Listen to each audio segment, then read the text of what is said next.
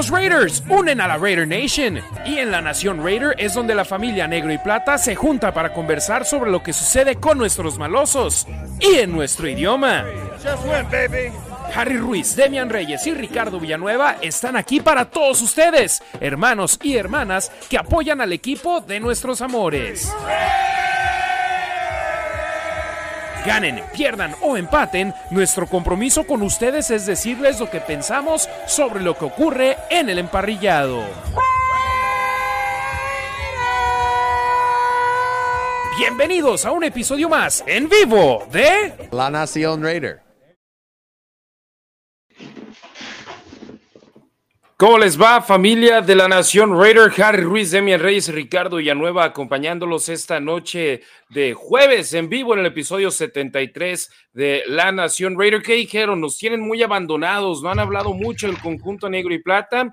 Pues es que ahora ya se viene una de las temporadas bajas más ocupadas y más importantes en la historia de la franquicia negro y plata, donde habrá movimiento en la posición de mariscal de campo por primera vez en prácticamente una década. Y uno de los jugadores, una de las piezas en este juego de ajedrez que tienen los malosos ha sido descartada y habrá movimiento por parte del actual quarterback de los malosos y ya recibió permiso para hablar con equipo por primera vez. Antes de entrar de lleno con los temas de la noche, saludo hasta la ciudad de Chicago, Illinois, a Demian Reyes. Mi estimado Demian, ¿cómo estás? Buenas noches. Buenas noches, Harry. Buenas noches, Ricardo. Y a la gente que se nos une, ahí Anti siempre presente desde temprano. Eh, todo muy bien por acá. Saludos. Eh, calientito, ¿eh? Buen clima. ¿Cuánto? No, fuera de broma, Hoy llegamos a 8 o 9 grados, que realmente está preocupante. Ahorita estamos a 3 con la sensación de menos 2, pero no es normal. No está bien. El, domingo vamos a llegar a 9 grados soleado. Yo estuve en El Paso por como 40 horas. Fui a un show de lucha libre por allá y estaba congelado, estábamos como a 6, 7 grados y yo me estaba congelando. Tú dices, no, está a gusto el clima.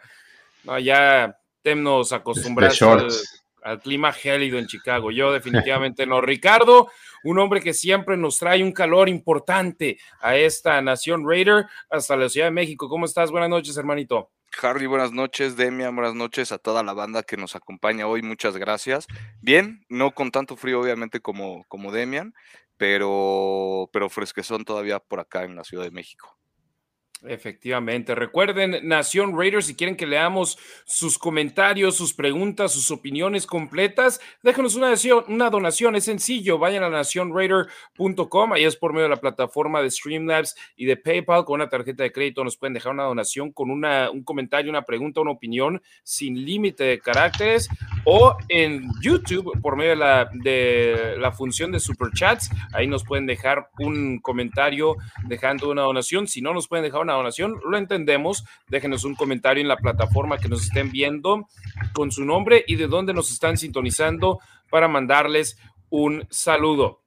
Los Raiders ya le han dado permiso a Jerry Carr para hablar con otros equipos, con una condición de que los malosos primero lleguen a un acuerdo de compensación con la otra escuadra para posteriormente ya poder hablar Jerry Carr con ellos, aunque se habla de que con los Santos de Nueva Orleans, que es el equipo al cual los Raiders ya le dieron el visto bueno para que Carr no solo hablara con ellos, sino tuviera una reunión en persona con ellos, todavía no tienen un acuerdo al 100% de qué recibirían a cambio por él, ¿no, Demian? Tienen que estar en un rango, o sea, tiene que...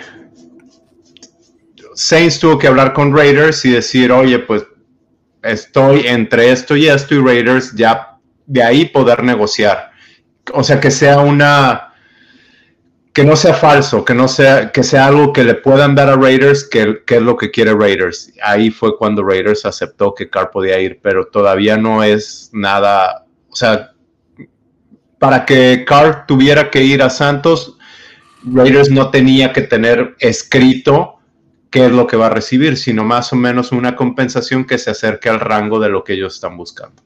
Y sorprendió Ricardo que la semana pasada empezaron a salir reportes de que los Raiders no le habían dado permiso a Derek Carr de hablar con otras escuadras por el temor de que fueran a empezar negociaciones como si fuese un agente libre, pero en la realidad es que en estos momentos aún sigue siendo un miembro de la escuadra negro y plata. Sí, así es, ¿no? Y, y es que, digo, a mí me urgía de alguna forma que se definiera a lo mejor bueno, que se defina ya es lo que, qué es lo que se va a hacer con CAR para que de alguna forma pues ya se empiece a trabajar, ¿no? En lo que viene. Entonces, con el tiempo encima, de alguna forma, eh, como límite para el 15 de febrero, para saber qué es lo que se hace con CAR, pues obviamente el tiempo está encima, ¿no? Con, con todo esto del Pro Bowl, pues que creo que no ayudó mucho, ¿no? Los comentarios de Derek Carr ahí cuando, cuando lo entrevistaron después de esta, este concurso de precisión.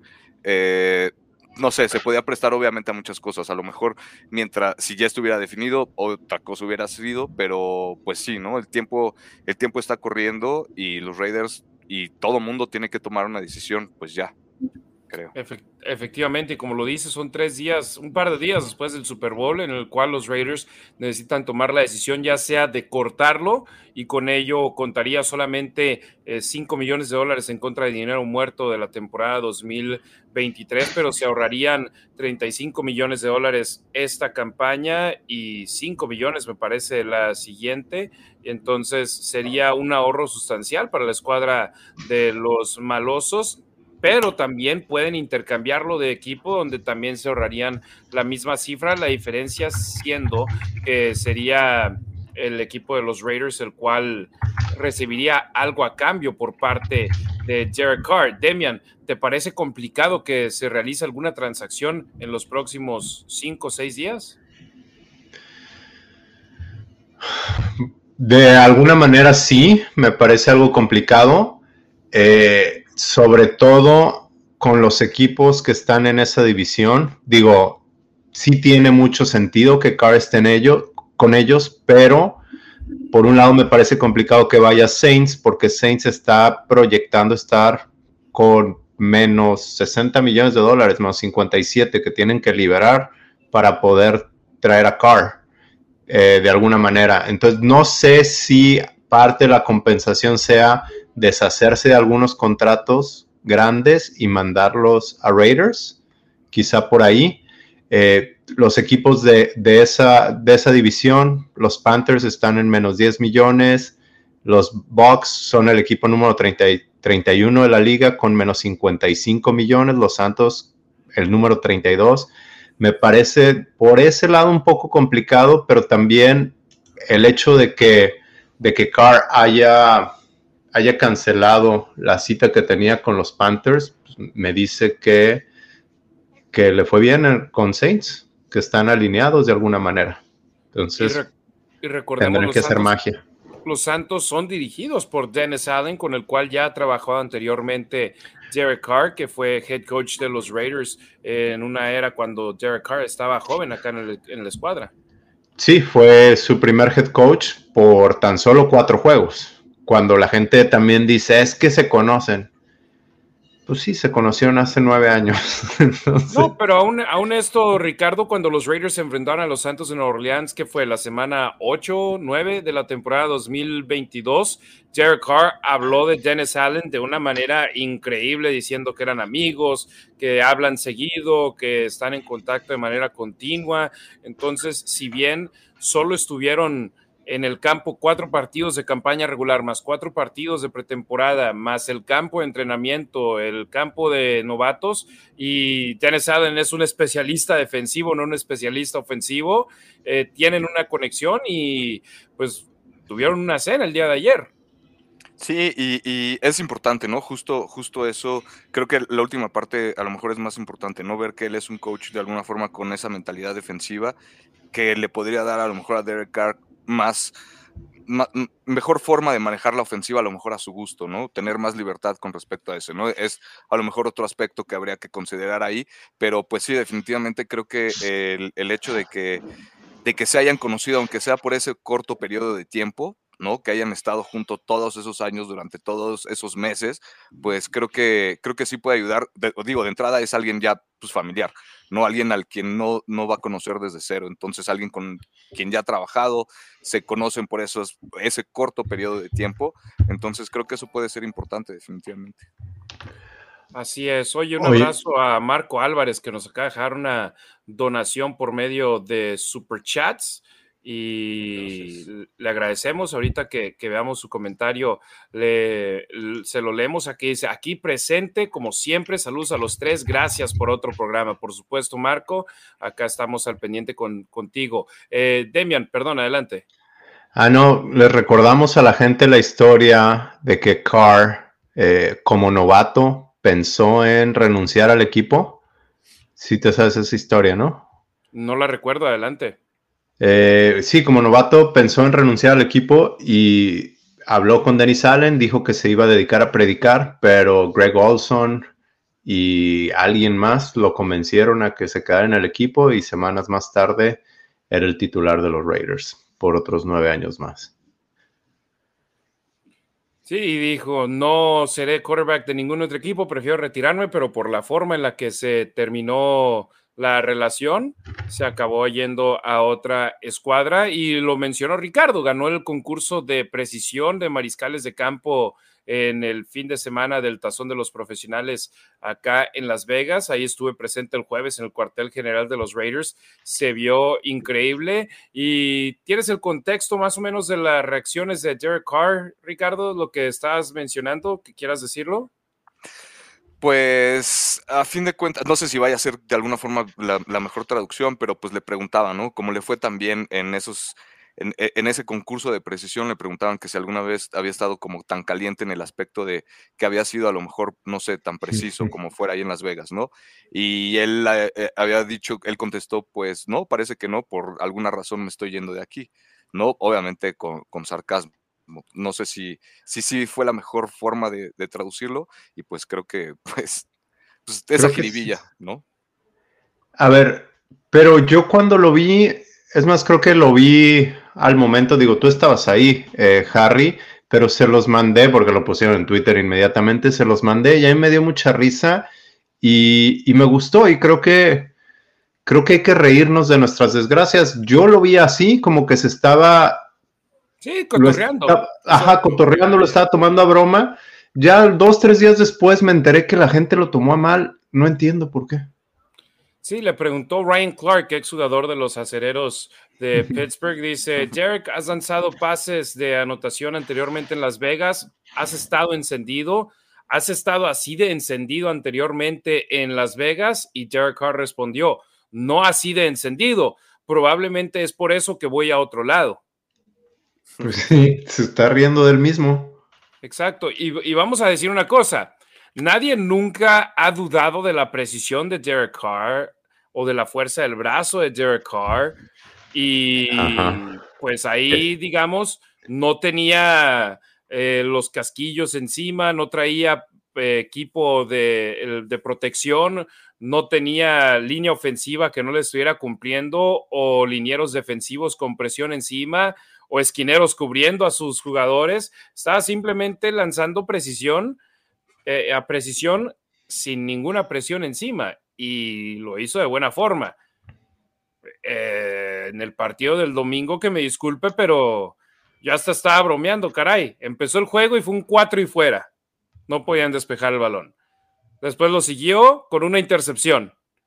Y era así como que, y perdió la ventaja que tenía la conferencia americana y acabaron perdiendo los, los jugadores de, esa conferencia contra la nacional por ese, ese mal inicio que Derek Carr no le pudo dar a la conferencia americana, combinado también que también no pudieron hacer buen papel, pero por ejemplo, lo interceptaron a Carr y luego interceptó la conferencia americana también. Entonces, eh, todos estábamos dudando, oye, ¿va a jugar Carr? ¿No va a jugar Carr? En realidad no sabíamos en sí el formato de cómo se iba a jugar el partido de Tochito Bandera y Derek Carr dijo que era una gran oportunidad para despedirse de la Nación Raider, pues eso lo hizo en el escenario donde se despidió la gente eh, ondeando la mano por un par de segundos cuando lo presentaron, porque de ahí en más no tuvo interacción con la banda, ¿eh?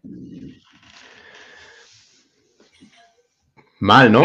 decisión de él, decisión de él eh, yo les digo personalmente, me firmaron jerseys Max Crosby, me firmaron jersey, bueno, un jersey Max Crosby, un, jersey Davante Adams, me tomé una foto con Davante Adams, me firmó el programa AJ Cole, saludé a Josh Jacobs, con el cual ya tengo foto y autógrafo, entonces yo no lo molesté, pero Jacobs se pasó un buen rato con la banda de la Nación Raider.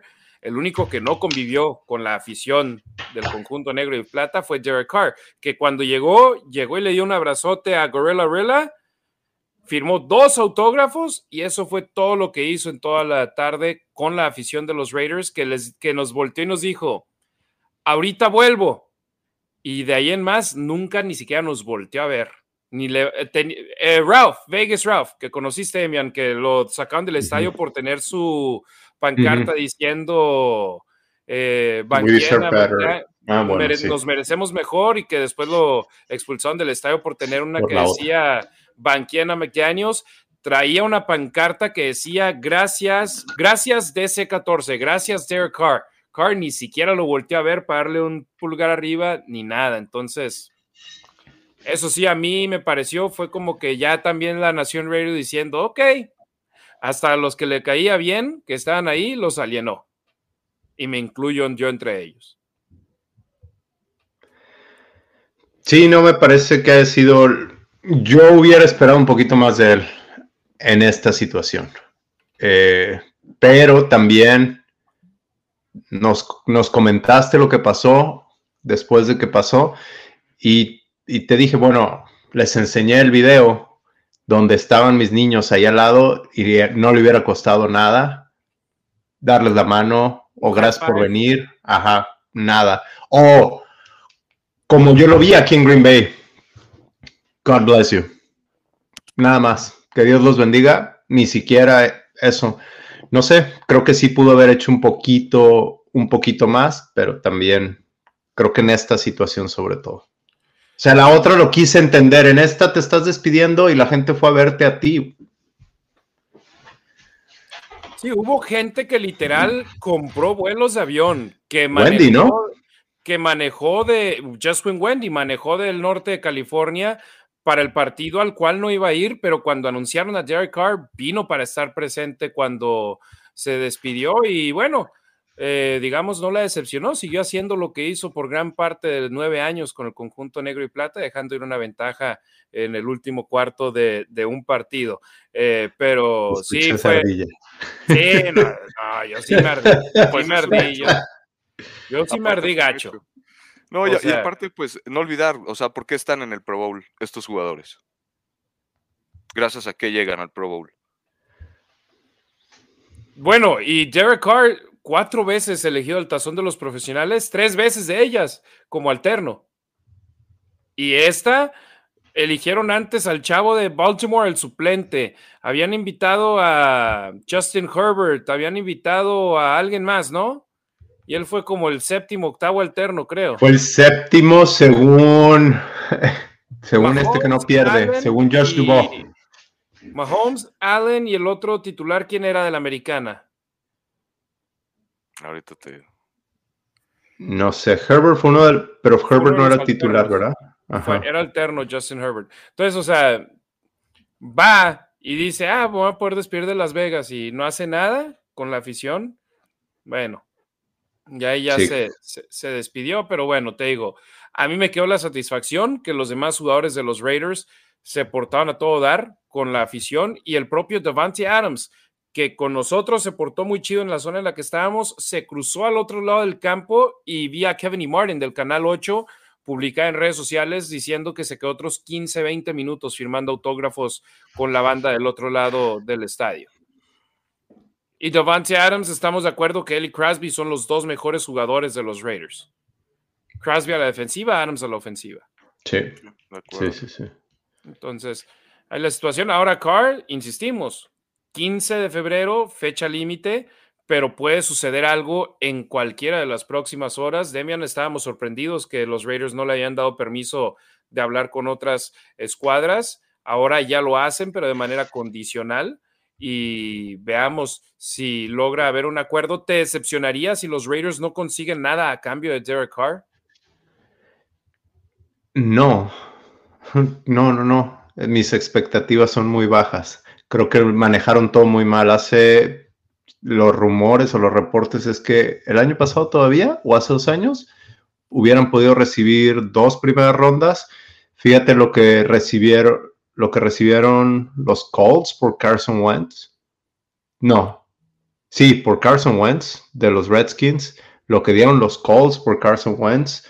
Eh, lo que dieron por Matt Ryan. Creo que. Matt Stafford en los Rams. Dieron primeras rondas y hasta al, a este, ah, Jared Goff, que tuvo una muy buena temporada este año y ahora están hablando hasta de renegociar su contrato. Sí, sí, creo que, creo que fue muy mal manejado. Entonces, no, no me sorprendería que no recibieran nada o no me decepcionaría. Claro que no era lo ideal, pero ya mis expectativas ya están muy abajo. Y Ricardo, uno de los jugadores que se especulaba podría tomar el lugar de Derek Carr era Tom Brady, que anunció su retiro de la NFL, segunda temporada baja consecutiva donde anuncia su retiro, pero dice que ahora sí va de verdad y que el próximo año, en el 2024, comenzará a trabajar como analista con la cadena Fox. ¿Esto qué tanto cambia los planes de los Raiders? Pues acelera, ¿no? Creo que es como un, un, booster de alguna forma para, bueno, pues ya si, si la mejor opción, al menos en papel, ¿no? Por todo esto, e, esta cercanía con, con el coordinador ofensivo, bueno, que tenía a McDaniels en, en, Inglaterra y todo, por fin se acabó, ¿no? De alguna forma, pues a lo que sigue, ¿no? Si, si no se ha podido definir de alguna forma lo de Derek Carr, si, no sé, si no se ha podido hacer un trade o si no le han dado chance o lo que sea, o si no le han cortado, pues bueno, al menos esa carta ya está cerrada. ¿No? Eso ya queda totalmente eliminado y a lo que sigue, ¿no? Ahora se reducen pues las posibilidades a, a, lo que a lo que esté en el mercado de alguna forma, ¿no? Que pues, prácticamente las opciones son o, o, sí, o sea, son porque primero tendría que definir a lo mejor qué haría Aaron Rodgers para considerarlo a lo mejor como una opción no real para los Raiders, pero pues como se viera desconectar cuatro días a no sé dónde solo, pues todavía está complicado eso. Entonces, eh, al menos esa carta de Tom Brady, pues ya le da chance a los Raiders para definitivamente pensar en que van a traer a un coreback mucho más joven que, que, Brady y qué es lo que podrían hacer con un coreback más joven, ¿no?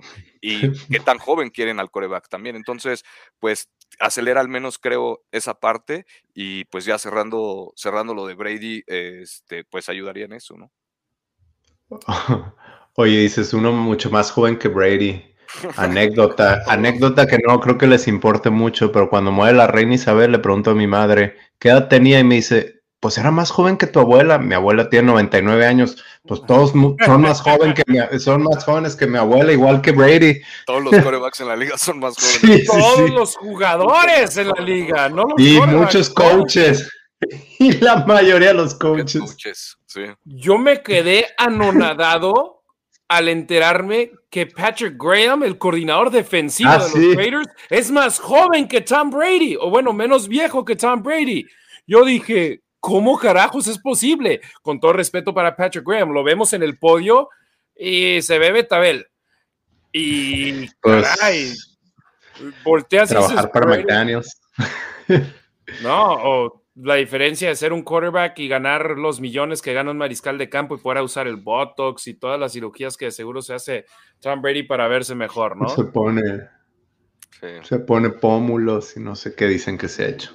pero definitivamente Increíble esa situación. Tom Brady no es opción. Para muchos en la Nación Raider dicen que bueno, no lo tenemos que ver en los colores negro y plata. Para otros creo que podíamos decir, era la, mejor opción para potencialmente decir si necesitamos a un jugador por un año que nos pueda convertir en contendientes y ayudar a crecer a alguien detrás de él, creo que Tom Brady era la opción ideal. Pero ahora es si quieres a alguien que conozca el sistema, prácticamente la única opción que tienes es con experiencia en la liga, Jimmy Garoppolo. Si te la quieres apostar y aventar los dados a la mesa y jugártela al rol de lo que salga, Jared Stidham es el otro. Eh, pero esas son las dos opciones en estos momentos de jugadores que conozcan el sistema. Brissett lo sé, pero no, no creo que los Raiders porque, por ejemplo, ahí son dos opciones diferentes, ¿no? Garoppolo creo que te va a salir más caro y Steron te saldrá baratillo, mientras que Brissett sería más de en medio para arriba, ¿no? Por lo que ha hecho en la NFL que tiene más experiencia, que no ha hecho mucho, pero tiene más experiencia. Y el problema con Garoppolo es que no creo que sea un upgrade, algo mejor que Derek Carr, y te va a andar costando más o menos lo mismo, a lo mejor 10 millones menos, 25, 30 millones te va a costar. Bueno, Carr no te iba a costar 40 este año. O sea, ese era el, ese el golpe al, salario en los siguientes dos años. Bueno, el punto es que además se lesiona mucho. Carr no hasta Carr solo se perdió dos partidos en nueve años. Y para, y, digo, sinceramente, para la línea ofensiva que tenía Garópolo en San Francisco y que se haya lesionado, ¿no? Para, para la línea ofensiva que tiene ahorita los Raiders, pues definitivamente no es lo mejor traer un coreback que muy probablemente, ¿no? O sea, que alguien que ya esté tocado y que definitivamente vas a, digo, independientemente de lo que hagan los Raiders en pretemporada, ¿no? Con la línea ofensiva, ¿no? Pero de entrada sí tienes que pensar que pues tu línea ofensiva no es la mejor. ¿no? O sea, la base de tu línea ofensiva, pues definitivamente no, no tienes profundidad de alguna forma por si se te lastima al bueno que traigas, que haya otro más o menos decente, ¿no? De alguna forma para, para proteger a tu coreback. Eso definitivamente en San Francisco sí lo tenía. Acá, pues, es obviamente algo que considerar, ¿no? Las lesiones, ese historial de lesiones también, su experiencia en la NFL y su experiencia en lesiones, ¿no? Creo que, pues, también es importante. Sí, creo que Rapolo estornudó y se perdió dos partidos, ¿no? sí. Y Jared Carr, él, en el 2000, caray, ¿qué fue? 2017 fue el partido donde, donde se perdió el partido contra los Cuervos de Baltimore y después en el 2020, 2020 se lesionó contra los Cargadores y se, y, o no, perdón, la temporada 2016 fue donde se perdió un juego, el siguiente año contra Baltimore se perdió otro y en el 2020 se lesiona en el partido contra los cargadores y muchos creían que se iba a perder múltiples semanas y no se perdió un solo partido después de ello. Entonces, Jared Carr, si algo hay que decir que hizo muy, muy bien, fue mantenerse sano y mantenerse sobre el emparrillado y pues ahora los Raiders están a merced de ver cuál es la decisión que tomarán la directiva a futuro, pero Tom Brady no, será el quarterback, Jared Carr no será el quarterback, no quiere volver a Las Vegas, no quiere volver al conjunto negro y plata, ese puente ya ha sido quemado de gran forma por ambas partes y ahora es el esperar y ver la decisión que toman los Raiders. Lo bueno, Demian, es que las fechas están bien establecidas, ¿no? Tienes este 15 de febrero, y después en marzo inicia la agencia libre y a finales de abril tienes el draft de la NFL. Entonces los Raiders tienen sus tiempos bien definidos a diferencia de otros lugares donde no es la misma situación. Así es, yo lo que sí creo es que el hecho, yo creía que Brady venía para salvarle el pellejo a McDaniels, para que Adams estuviera contento, para poder explotar lo que tenían, lo que tienen de Adams, Crosby, Jacobs y jugársela con, el, con todo para ganar el Super Bowl en los siguientes dos años.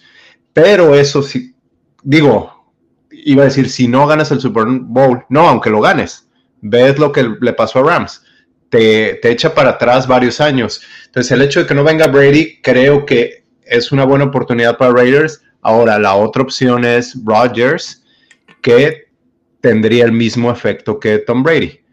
Eh, y de hecho hasta más costoso, porque Brady era gente libre, Rogers te va a costar más dinero y picks, entonces no necesariamente creo que sea la mejor opción. Obviamente, si viene, estaríamos muy contentos porque tendríamos un excelente coreback, pero eso, eso no te arregla todos los otros problemas que tiene el equipo.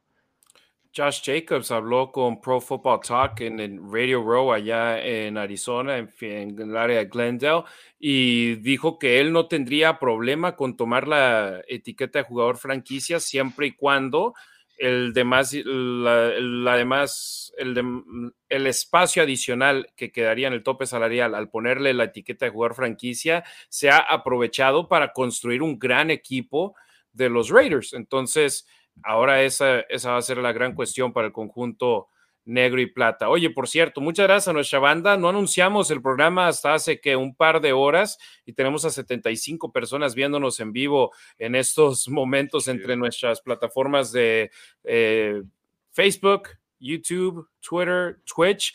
Muchas, muchas gracias, Raider Nation. Ustedes, sin duda alguna, leales de gran manera. Síganos en todas nuestras plataformas en YouTube. Suscríbanse y prendan la campanita para las notificaciones. Muchos de, de los que nos están escuchando y muchas de las que nos están escuchando es porque precisamente tienen las notificaciones encendidas y cada vez que arrancamos un stream, les vibra el celular y dicen, vamos a ver a estos tres muchachos, a ver qué tienen que decir el día de hoy. Entonces, ya hablamos de Derek Carr teniendo su reunión con los Santos y aproximarse la fecha límite. Ya hablamos de Tom Brady retirándose. Hablé un poquito de mi molestia con Carr en el tazón de los profesionales, pero yo les pregunto a ustedes que vieron el evento en televisión. ¿Qué les pareció ahora este nuevo formato donde fueron más los juegos del tazón de los profesionales que lo que había sido anteriormente de un partido donde están en el campo pero no se tacleaban? Vas, Rick. Voy, mira, sinceramente a mí como, como aficionado la verdad es que sí me gustó. No, me gustó porque justo eso, ver, a los jugadores en otro ambiente, sin presión, ¿no? Así como lo que decías de Derek Carr, ¿no? Lanzó sin justo todos los reflectores encima de alguna forma, sin estarse jugando una tercera y importantísima, sin línea ofensiva, etcétera, ¿no? Entonces, ese, ese tipo de cosas, ver cómo, convivir, eh, cómo conviven entre ellos, a pesar de que en temporada, pues obviamente están uno tras otro los que logran enfrentarse, ¿no? Pues a fin de cuentas, tienen muchos años de conocerse, no todos, ¿no? Pero la mayoría se conocen, no sé, hay unos que jugaron desde prepa juntos, ¿no? Jugaron en colegial, se enfrentaron en colegial, ¿no? Eh, en profesional, pues ahora también han tenido esas convivencias de alguna forma, esos enfrentamientos. Entonces, me agrada mucho porque te digo, como jugador, creo que el ver a tus amigos, el ver gente que conoces del fútbol americano, la verdad es que es, increíble siempre, ¿no? Entonces, y haces muchas conexiones. Entonces, por ese lado, te digo, me gustó mucho ver esa parte, las tomas en Las Vegas de, de, de las atrapadas, por ahí, no me, creo que Monra Brown hizo unas tomas en el yo decía en el table, en el antro donde fue eh, donde fue en el, en el antro donde fue el, la fiesta de los Raiders del draft, la fiesta de los Raiders del draft. Sí, sí, sí, ahí estuvimos en el Cromwell, en el Tice, ¿no? bueno, ese. El chiste es que eh, y estuvo increíble, la verdad es que estuvo padrísima esa toma hubo otra de, creo que fue Justin Jefferson. ¿No? Pausa. Perdón. Harry, este, pedazo lo tienes que agregar al final del podcast, como, como lo hacen los de State of the Nation. para que no vean. Ricardo, este, yo no sé si pueda continuar el podcast. Ese, eso sí fue. Me, mataste de risa con eso, Ricardo. Les acabo de mandar foto de lo, que estaba leyendo. tu madre. es una cosa de la chamba. les acabo de mandar foto de lo que estaba, estaba leyendo algo de la chamba. Un table roll-up. Entonces, por eso. Ok, ah, ok, ok, ok. no, sé de qué andan leyendo en la chamba, Ricardo? No, sé qué pensaban ustedes, pero bueno. Pues dijiste, este sí, una recepción ahí estaban en el table. Y yo, ah, caray, ¿dónde? ¿Qué, qué viste tú? Que yo no vi. Perdóname, fue otro Pro Bowl al que fueron unas tomas exclusivas. Este, no, Oye, no, sí, pero fue en el Trace, en la alberca, después en la alberca del, del Valleys, creo, Horseshoe, en el, en el Paris, en la Torre Eiffel, en el Zipline de Fremont. Entonces se dieron ahí publicidad a la ciudad de Las Vegas con esas recepciones, que la verdad yo ni entendí si contaron para las recepciones espectaculares o no, pero esa porción del evento de las recepciones espectaculares, yo estaba diciendo, parece el concurso de clavadas del draft de la NFL, porque de la NBA, porque cada vez eso, eh, están más aburridos, más aburridos, y hasta eso, el año pasado, en el estadio de béisbol, que lo hicieron el día, un par de días, no, el martes, previo al Pro Bowl, estuvo mucho más entretenido. Ahora, en el estadio, con 60 mil personas viéndote, sí fue como que cuando no podían hacerla la primera era esperar, esperar, esperar, un poco tedioso. Sí, sí, sí, sí, y por lo que vi, obviamente, pues muchísimos aficionados, muchísima gente, ¿no? Creo que sirvió de entrada pues, a Las Vegas porque no hay muchas opciones a lo mejor para los niños, ¿no? Entonces, o para la familia, eventos para la familia. Entonces, esto creo que creo que ayuda muchísimo, Demian, pues tú, tú has sido. Por, por ahí voy y esa es mi transición. hay gente que no le gustó, a mí no me encantó, no es para mí, pero es un evento familiar y es un evento, creo que a la NFL le gustó, creo que a los niños les gustó, mis niños estaban encantados. Eh, hoy vi el, el video que sacó Raiders eh, con Devante Adams, tenía micrófono y dijo que era más competitivo que el juego tacleado. Eh, entonces creo que hasta los jugadores les gustó un poco más por ese lado, por ese lado me parece bien, no todo tiene que ser para nosotros exclusivo. Cuando anuncian a quién va a estar en el Super Bowl, la gente de mi edad, hombres, ¿por qué no traen a Guns N' Roses y a Metallica? O sea, no, no, no es para ti, es para el y resto. Así lo digo yo, ¿eh? Así lo digo yo. ¿Por qué no traen a Metallica? Sí, pues no, no es solo, no todo es Metallica y es para todo el mundo. Eh, es un show para todo el mundo y esto es igual, es para las familias y viéndolo de ese punto de vista, me parece que fue un buen producto, que, que tiene mucho por mejorar. Sí, pero fue el primer año ya con cambios y buscando la manera de hacer cosas diferentes. Y eh, yo en el estadio vi a muchos niños en las tribunas. Yo, es más, yo, eh, mi amiga Rachel, mi amiga Tania, estuvimos formados desde las 7 de la mañana porque estábamos en el Winfield Club y queríamos tener los lugares enseguidita del túnel del que salían los jugadores de la conferencia americana para ver si nos tocaba conocer a algunos jugadores y gracias a Dios la gran mayoría se detuvieron para eh, convivir con los aficionados y estuvimos ahí desde las 7 de la mañana hasta las 4 de la tarde y estuvimos ahí desde que el estadio estaba vacío hasta que ya en el primer partido de Tochito Bandera yo volteé y dije, ah, cañón, muy buena entrada ahí en el, en el partido del Tazón. Sí, estaba lleno, digo, la televisión mostraba prácticamente todo lleno. Exacto, creo que anunciaron. Dijiste que costaba 20 dólares la entrada, todo era parejo, ¿cómo era? No, no, no, no, no. Había boletos empezando en 29 dólares, creo, pero luego ya sabes, conoces a Ticketmaster, la mafia, eh, aumenta con. Al final de cuentas no es barato, porque si vas a llevar una familia de cuatro hasta arriba, empiezas en 29 dólares, esos son por lo menos 40 dólares. Sí. No, bueno, barato comparado a lo que te costaría llevarlos a un partido de los Raiders. No, sí, pero empiezas a hacer cuentas, empiezas a sumar y dices, mm, no sé. Sí, es un viajecito que te acaba costando por lo menos unos 300, 400 dólares, ¿no? Ya incluyendo la comida, el comprar un eh, souvenir y, todo, y todo lo demás. Pero yo a lo que voy es de que es tu alternativa para ir a un partido de fútbol americano en el estadio y luego aparte cada equipo está, bueno, casi cada equipo está representado sobre el emparrillado, entonces... Eh, podían alentar no solamente a los Raiders, sino a todos los demás jugadores de las demás escuadras, conferencia americana, conferencia nacional, equipos individuales. Entonces, eh, sí, en mi opinión, mucho mejor que el del año pasado, donde yo estaba anonadado de la manera errónea por lo que está sucediendo en el emparrillado y a final de cuentas la raza se divirtió, la raza la pasó bien, la raza salió con una sonrisa en el rostro y ahora va a ver cómo van a poder mejorar las cosas. Josh Jacobs de hecho dijo que no le gustó en lo absoluto, previo al partido, en el entrenamiento del sábado, que mejor que enviaran a los jugadores a una vacación o algo que no le, no le agradaba. Y lo es que con otras palabras. Antes los mandaban a Hawái.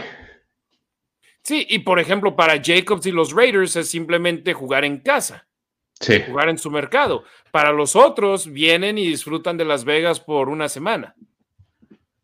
Pues sí, pero pues también perdieron, se llevaron 42 mil dólares, ¿no? Que creo que pues a nadie le caerían mal. Igual, Josh Jacobs pudo haber dicho, ¿sabes qué? Pues no, no quiero, ¿no? Pero pues no iba a rechazar esos 42 mil dólares, pues por estar en su casa, ¿no? Jacobs llegó al estadio cuando ya estaban introduciendo a los jugadores en, el escenario. Todos estábamos, oye, Jacobs ya no vino, ¿qué onda? Le tocó el tráfico. ¿Cuál le tocó el tráfico? Ya nomás estaba. Eh, y, y, luego fíjate, yo cuando se metieron todos los jugadores dije, no hay bronca, por aquí es donde salen. Demian, tú y yo estuvimos en el estadio bastante tiempo después del partido contra los cargadores de los Raiders y ves a los jugadores cruzando el campo para ir a los camiones. Yo les dije a mis amigos, no, ahorita en media hora, 40 minutos empiezan a salir y como hay menos gente, tal vez se paren. Ni tres minutos después de que se han metido al vestidor ya había jugadores saliendo yéndose.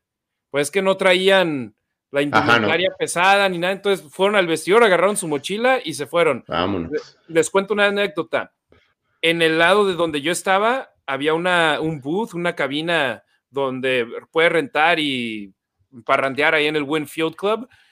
Estaba James Cook, el corredor de los Bills de Buffalo, hermano de Dalvin Cook. De Dalvin Cook. Y traían la fiesta a todo lo que daba. Y luego de repente veo a Dalvin Cook acercarse a nuestro lado. Y yo dije, ah, caray, este no es el vestidor de él, no, iba con su familia y ahí le pasaron el shot y órale, shot. Y luego traía jugadores y algunos agarraban shots, otros no, nomás saludaban.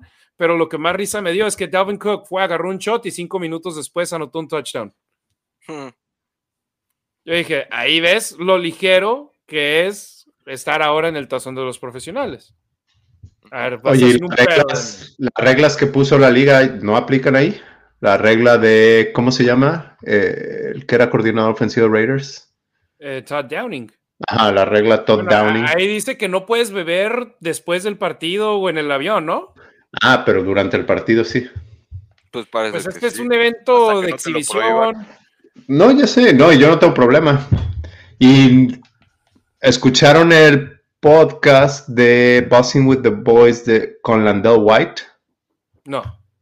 Bueno, para todos los que creen que todos los deportistas son muy sanos, no lo escuchan. Se ponían unas muy buenas fiestas en Las Vegas, con todo se metían. No, bueno. No, no, no, sí, definitivamente es, todo se te facilita como atleta, todas las puertas se te abren y las buenas y las malas. Entonces, definitivamente. Y quieren tu dinero también, los dealers. Demian, ¿necesitas despedirte, hermano? Sí, cinco minutos más, cinco minutos. Ok. ¿Quieres eh, hablar de lo que sigue? ¿De qué quieres hablar? Pues de lo de Josh Jacobs. Ok, eh, fue nombrado el jugador terrestre de FedEx de la liga, voto popular. Joe Burrow, el jugador por aire. Eh, las negociaciones de los Raiders, o sea, todo mundo asumimos que le van a poner la etiqueta de jugador franquicia, pero para poder tener más tiempo para negociar con él, yo no creo que vaya a jugar con la etiqueta de jugador franquicia, sinceramente, como ha habido otros jugadores que lo utilizan para negociar, pero él de hecho dijo en esa entrevista que yo escuché con Pro Football Talk que él prefería que no le dieran la opción de quinto año, que le dijo a su agente que prefería que no le dieran la opción de quinto año porque hubieran sido 8 millones de dólares. Ahora está apostando en él mismo y la apuesta le funcionó de maravilla.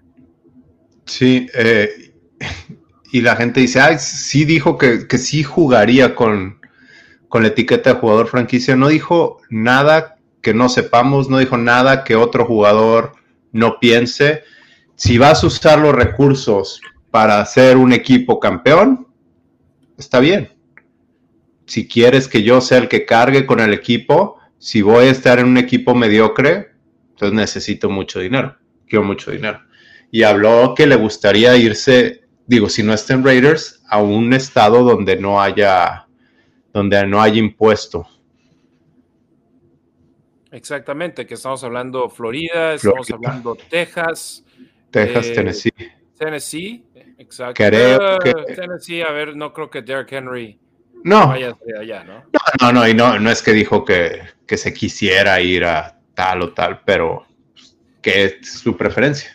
Te lo digo por experiencia personal. Yo después de vivir en El Paso, Texas, cuatro años y medio, y en Texas no pagas impuestos estatales, yo dije, a donde vaya, quiero que sea un estado sin impuestos estatales, porque te acostumbras y te ahorras una lana con esos impuestos que no tienes que pagar. Pues sí. Y yo que no gano para nada como ellos. Ahora imagínate ellos que han de decir, ah, fregón, me dan 10 millones de mi contrato, 10 millones este año. Y sí, pero parte va para tu agente, lo tanto va para, para los... Impuesto federal, estatal. para el gobierno, para el tío Sam. Entonces, definitivamente diferente. ¿Qué más? De noticias de los Raiders, eh, la espera. Ahora em, empezar a estar un poco ansiosos y estar al pendiente de Twitter con Ian Rappaport, con Adam Schefter, con Vinny Van Señor, con Vic Tafer, Tashawn Reed, Paul Gutiérrez, para ver si llega a haber más noticias sobre la situación de Derek Carr, porque yo creo que ya ese es el primer dominó que va a caer para el conjunto de los malosos, ¿no? Sí, creo que pues ya es lo que es lo que urge que se defina para, para empezar a chambear, ¿no? O sea, obviamente se tienen más cosas en que chambear, pero pues en la posición más importante de, del deporte, pues hay que meterle velocidad. Oye, eh, noticia de última hora. Eh, se acaba de crear un premio para el, corredor con mayor cantidad de yardas en una temporada de la NFL, el trofeo, el premio Jim Brown, y Josh Jacobs es el primer, ganador. Ganador de ese premio, el primer galardonado con el premio Jim Brown. Felicidades Ahorita es el evento, ¿no? Sí, el NFL Honors. Ajá. Ah, ¿Que, pues ¿Que cuándo lo pasan? ¿Lo están pasando en vivo? No, ¿verdad? Lo pasan el... Para ti, creo que para ti sí. En la costa este y central sí lo están pasando en vivo. Ah, ok. Para acá nosotros en la costa oeste lo van a pasar de manera diferida. Ok. Acaban de reconocer a, a Damar Hamlin, le dieron un, premio. Eh, Brian Dable, el entrenador del año. Eh, un fan de los Seattle Seahawks, el aficionado del año. Eh, Gino Smith, el regreso del año en la NFL. Y ahí algunos de los, de los premios al momento. Obviamente el MVP va a ser un premio importante. Justin Jefferson, jugador ofensivo del año. Eh, digamos, eh, creo que Nick Bosa, jugador defensivo del año, ese estaba, por supuesto, ya cantado, ¿no? Así es. ¿A Snyder no le han dado nada? Todavía no le. Eh, ¿A Sauce? ¿Sauce Gardner? No, o... Snyder, el dueño de Washington. Ah, no, ese correr.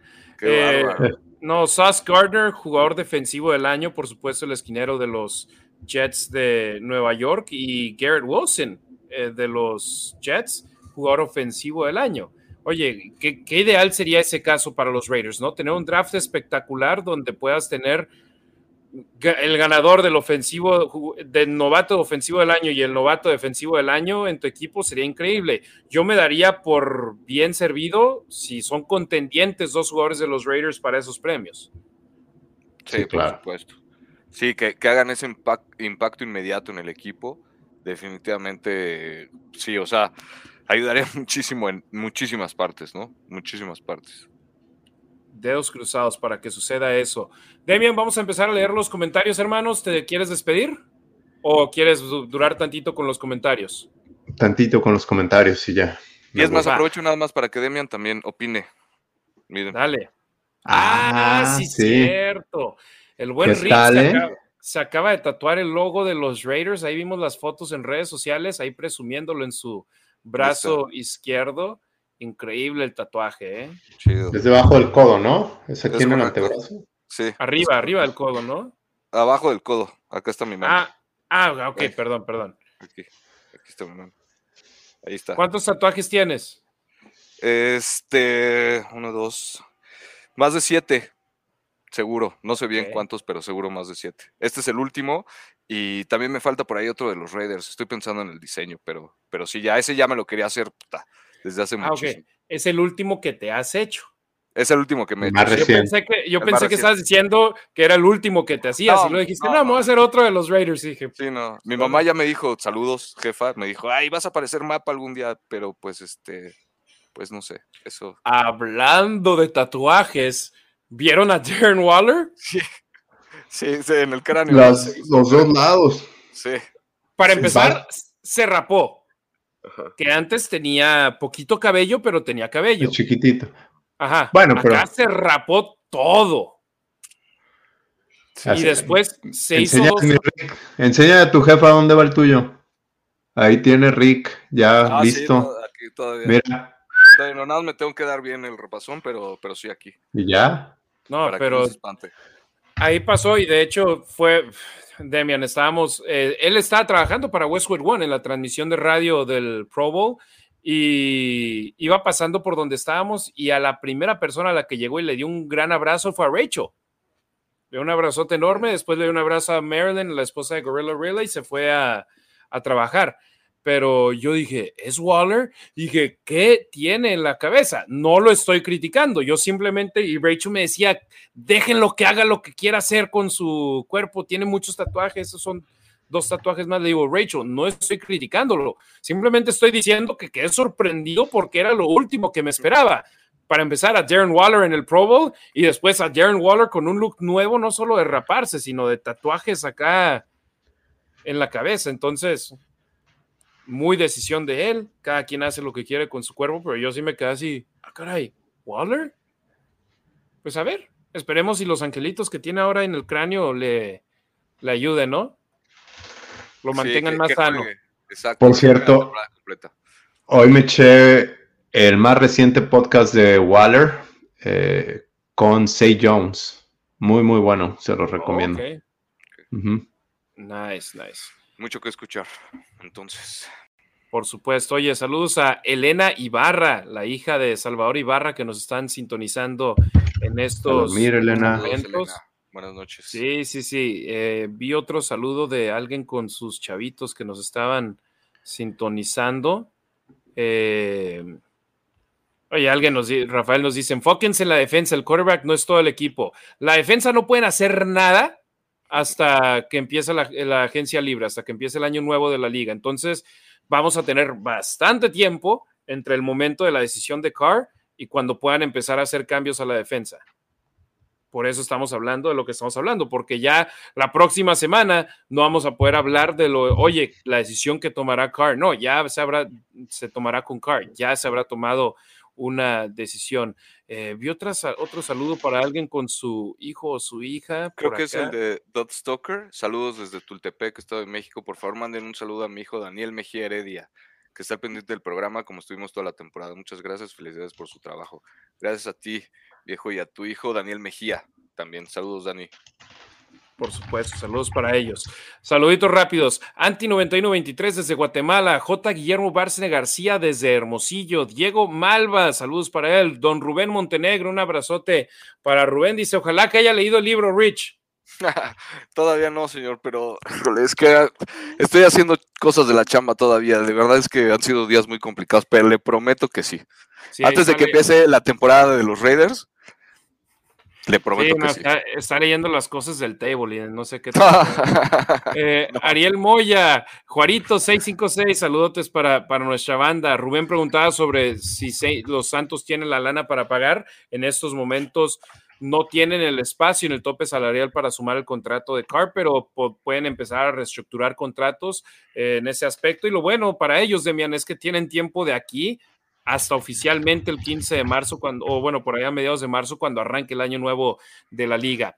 Efraín Mariano desde el Estado de México, al igual que Martín Gurrola, compa Marines, eh, que él dice mañana será el cambio. Veamos si, si, sucede. Marco Álvarez, que nos dejó una donación, muchísimas gracias. Aquí presente, como siempre, saludos a los tres, gracias por otro programa. Eh, Charlie Martínez, Mauricio Muñoz, está, aquí está el que está buscando. Mauricio Muñoz, estamos mis hijos, Ana Luisa, Marcelo y mi esposa Tere. Saludos desde Coyoacán, en la Ciudad de México. Saludos para ellos, para la familia saludos Muñoz. Odín Mendoza, Gerardo Ortiz, Rafael Casadero desde la Obrera, la Ciudad de México. Eh, Edgar Hernández desde Champotón, en Campeche. Saludos para él. Edgar Cavazos Garza en Chihuahua, que por cierto, cuando puse en mis redes sociales que andaba en el paso, la banda de Chihuahua de volar, aquí estás en corto de Chihuahua, date una vuelta. Y yo no, no, no encontré la manera de explicarles que iba el paso y literalmente pisa y corre. Llegué a la una de la tarde el martes y, el, y a las seis de la mañana el jueves ya venía de regreso. Edgardo Cavazos Garza desde Chihuahua, Terro. Eh, Saludos a Chihuahua. Chihuahua. Eh, Terro, René Mendizábal desde la Ciudad de México, JC El Barbas SMZ, saludos para él desde San Diego, siempre presente, Pepe Santa en Querétaro, Charlie Martínez, eh, Fernando Romero desde la Ciudad de México, Raider Nation Costa Rica, un abrazote a nuestro canalito Harley, que nos manda saludos a nosotros y dice que le demos la bienvenida a CJ Stroud, el quarterback del, conjunto de Ohio State. Por cierto, noticia de último momento, eh, Patrick Mahomes, MVP por segunda vez en su carrera, mientras que al Salón de la Fama en el 2023, el liniero ofensivo Joe Thomas, el esquinero Jarrell Reeves, el esquinero Rondé Barber y el linebacker Demarcus Ware son cuatro de entre los jugadores de la clase del 2023, que son un total de nueve miembros que tendrá la nueva clase. A ver si aquí tengo los que son Rondé Barber, Terrell Reeves, ambos esquineros, los linebackers de Marcus Ware y Zach Thomas, el tackle Joe Thomas también va para el Salón de la Fama. A ver, ahora sí, la lista completa. Esquinero Rondé Barber, head coach Don Coryell, linebacker Chuck Howley, el tackle defensivo Joe Klecko, el esquinero Joel Reeves, el esquinero Ken Riley, el tackle ofensivo Joe Thomas y los linebackers Zach Thomas y Demarcus Ware. Un poquito débil la, la clase de este año, ¿no? No hay un nombre que tú digas, este va a estelarizar la clase del 2023. Sí, ¿no? Alguien así, tan grande no. Y un caballo, caballo. Por ejemplo, Demarcus Ware, gran jugador, Terrell Reeves, gran jugador, pero no creo que son así como que tú digas, van a llenar Canton, Ohio. Eh, Edgar Hernández, Charlie Martínez, J. Barbas, Ted Stalker Elmo, el, el, comentario que ya mandabas, Ana García del Castillo, ¿qué pasa con Aaron Rodgers? No sé, eh, como lo mencionaba Ricardo, va a ir a un lugar donde se va a encerrar cuatro días en la oscuridad total y simplemente va a haber gente llevándole comida al cuarto donde va a estar encerrado y que ahí va a reflexionar para ver cuál es el siguiente paso en su carrera, ya sea retiro, ya sea continuar con los empacadores o ya sea buscar otro equipo. Eh, veamos más. Alf González, un saludote para Alf, para Anabel hasta Chihuahua. Eh, Live Fox desde Monterrey. Mauricio Muñoz García, Tan Weir hasta otro, hasta Chihuahua, el buen Richie Vencer, un abrazote para él. Eh, Alexa Lima dice, ¿qué está pasando? No sabía que hoy había programa. Pues Demian, nosotros tampoco, hasta hace ratito que les dije, oigan, ¿hacemos algo? Y el Demian dijo, sí, pero express. Así que vamos, vamos dándole. Javier Barragán desde San Diego. Víctor Domínguez dice, saludos desde París. Ah, Víctor Domínguez Uristi siempre, sí, nos manda saludos. Saludos. ¿Pero París, Francia? Es correcto, sí. ¡Wow! Ya tenemos banda en España y en Francia sintonizándonos. Muchas, muchas gracias. Eh, Mauricio Muñoz García, JC El Barbas, eh, veamos quién más, quién más. Héctor Enrique Álvarez, el table del draft. Ah. ah, ok, sí, sí, sí, la, mesa, del draft. Sí, sí, sí, sí, sí. es que yo dije, ¿qué? Y ya, ya, ya entendí, por supuesto. Eh, compa Marines, saludos para el equipo de Tochito de Saltillo que representó a México. No me la sabía eso, que eran coahuilenses los chavitos. Eh, qué bueno, qué bueno. Ahí hubo representantes de muchos países y todos los jugadores se estuvieron acercando. Por cierto, hablando de, de Tochito, saludos a Rebeca Landa, amiga de la Nación Raider, que tuve el placer de conocer en persona el domingo ahí en el estadio Allegiant, se portó a todísima, ya saben qué, a todo dar. Y también conocí a sus compañeras del equipo de Tochito Bandera, eh, Xiomara Ríos y Ana Rojano, que estaban presentes en el estadio Allegiant apoyando a Diana Flores, a la cual no me tocó saludar porque ella estaba en, otra, en otro lado del ella campo. Está ocupada. Ella está ocupada. Ah, pero luego la veías platicando con todos los jugadores, con todas las leyendas. No, ella se estaba Nada perdida. Muy bien. Dije, con Roger Goodell, dije, no, no se va a acercar conmigo acá donde estábamos los pobres. Dije, allá, ella que lo disfruta. Yo, creo que a ella no le tocó, no le, no le habrá tocado premio a esos 42 mil dólares por ser parte del equipo. Yo creo que no se los habrán dado a ella. Yo pagaría por estar en el lugar en el que estuvo ella. sí, por supuesto, sí, obviamente eso sería un extra, pero pues si es miembro del equipo, ¿no? Pues a lo mejor por ahí les. Bueno, no Mira, de seguro le pagaron su vuelo, le pagaron hospeda o, su, hospedaje cinco estrellas, sus comidas, todo. Yo con eso me daba por bien pues servido. En Las Vegas Raiders, ayúdame, si eres tú, Melchor, ¿es tu nombre? ¿No es tu nombre? Deja de saber ahorita en otro comentario. Eh, Sam Barrios, Ricardo Arrona desde la Ciudad de México. Dice Alexa Lima que así se hidratan unos en Guadalajara, me imagino que durante los juegos de soccer, ¿no? Eh, Roberto Fernández desde Totonilco, el Alto Jalisco. Salvador Ibarra, ahí el saludo para su hija Elena Ibarra. Lourdes Hopkins, saludos desde Guadalajara, Harry, Ricardo y Demian. Saludos, madre. Un saludo para la mamá del buen Demian Reyes. Saludos a mi mamá, por cierto, también un abrazote. Ahora tuvo procedimiento, un abrazote para ella. Esperemos que se sienta bien.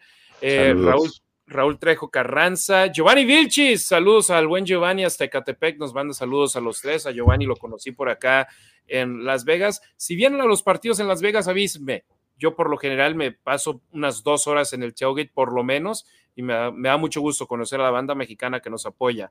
Eh, Jorge Aguilar de los Malosos Monterrey. Eh, van a tener sus su Malosos Fest del 5 al 7 de mayo. Si tienen chance, dense la vuelta, va a estar muy, muy padre. Eh, Marco Álvarez también dice que nos ha dejado una donación y dice: Yo también tengo el escudo de Raiders tatuado. Eh, Roberto, Roberto Fernández, ojo con este, lo voy a leer. No sabía que iban a transmitir hoy y ya estábamos a punto de dormir. Me tuve que meter al baño para escucharlos. Mándenle un saludo a mi esposa a ver si se contenta. Saludos. Mándanos el nombre, Roberto, de tu esposa para mandarle un saludo, pero señora o señorita, muchas gracias por estar acá con, con nosotros y dele permiso a Roberto. Es jueves, ya es casi fin de semana. Preferible eh, que, que, esté escuchándonos ¿no? El programa, en vez de que se vaya, no sé, por ahí a, jugar billar o lo que sea. O a pistear, ¿no? Sí. O si está pisteando, que esté en la casa viendo el programa de nosotros. Francisco Alberto Maya Pineda, saludos desde Coacalco, por supuesto. Raúl Trejo Carranza, arriba Chihuahua. Marco Antonio dice saludos desde Guanajuato, México. Jorge Aguilar desde Monterrey. Las Vegas Raiders, yo estoy también con mis hijos. Y Alia y Anthony viendo el programa, les mandan saludos. Un saludo para. Oye, yo, yo me siento honrado de que tanta banda, o sea, para empezar, que nos vean y después enterarme que nos ven en, familia. En familia, con los niños. O sea, eh, no, no, no, tiene, no, no hay palabras. Ahorita vuelvo con, a ver, otro que, que no hemos leído, o bueno, sí, Don Melchor, ahí nos confirmó. Saludos a don Melchor, que también nos apoya de manera continua. Muchas, muchas gracias. Jorge Maya Villa, hasta Raiders Laguna, por supuesto, a Torreón, a nuestro canalito Jorge Maya Villa.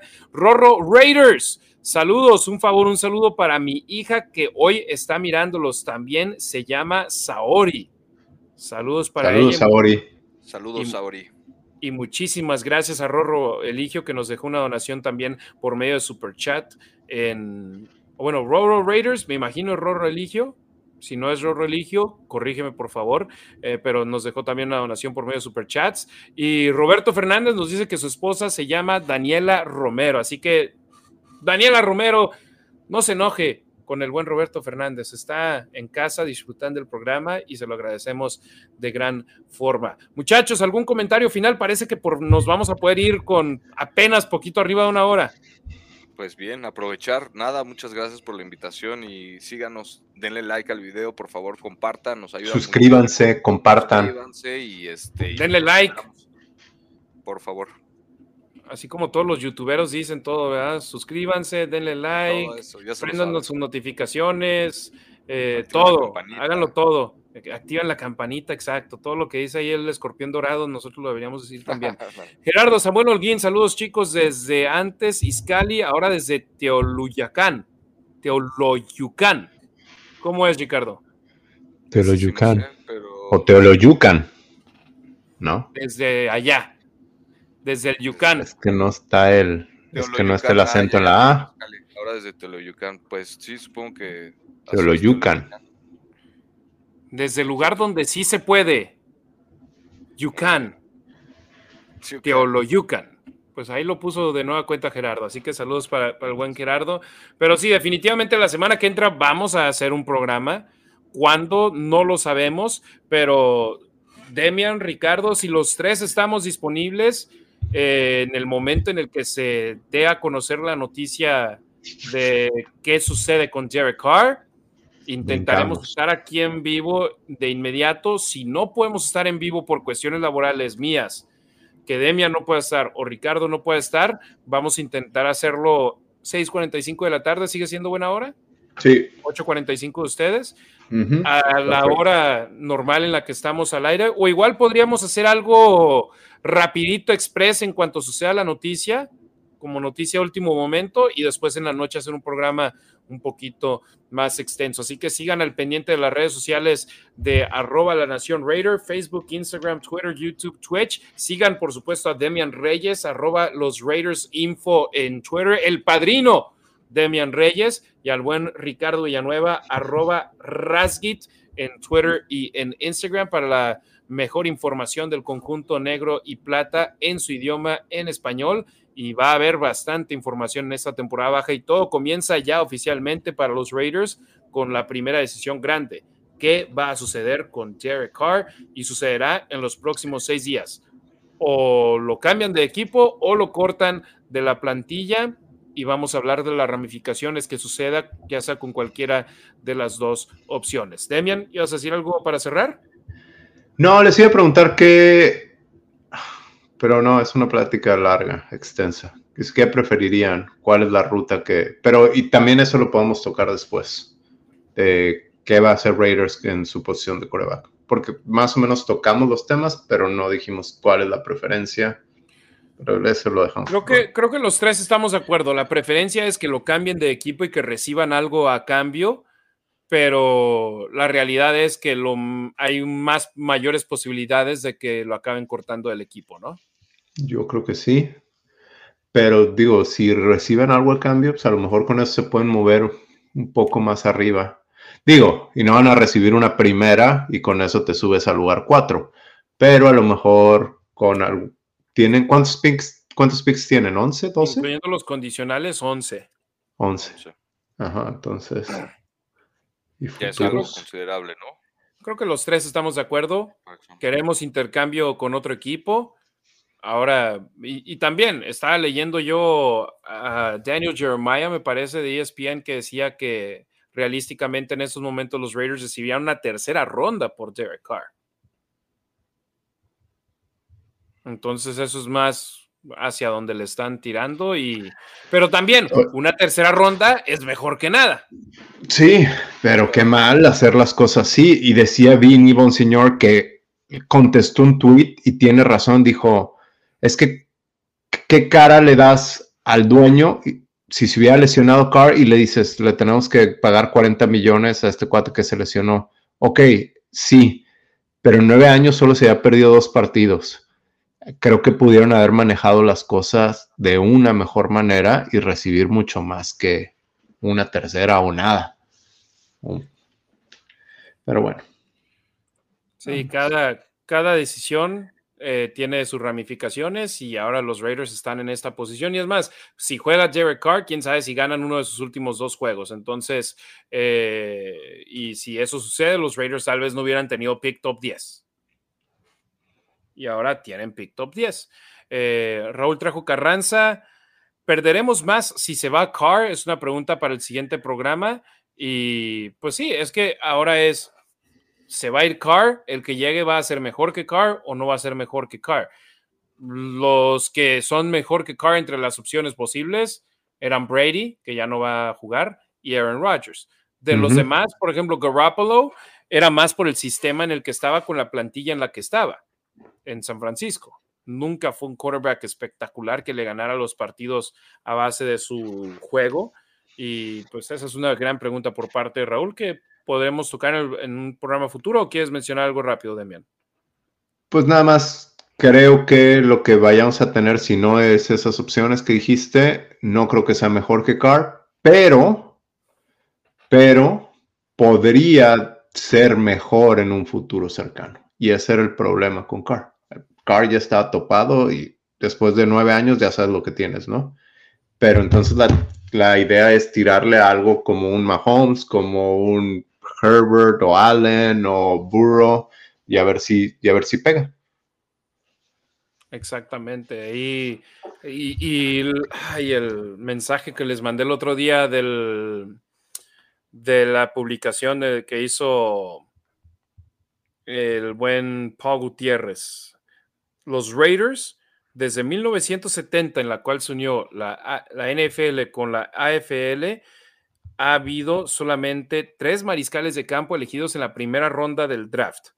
En la primera ronda.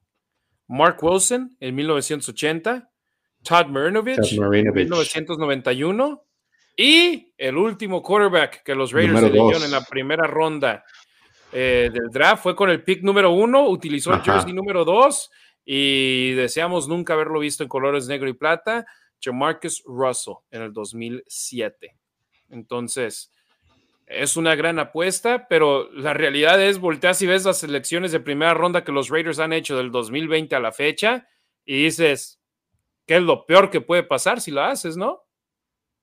Del 2020 a la fecha, no está Ruggs, no está Arnett, no está Leatherwood. En el 2022 no tuvieron pick de primera ronda. Ahora en el 2023 tienen pick top 10.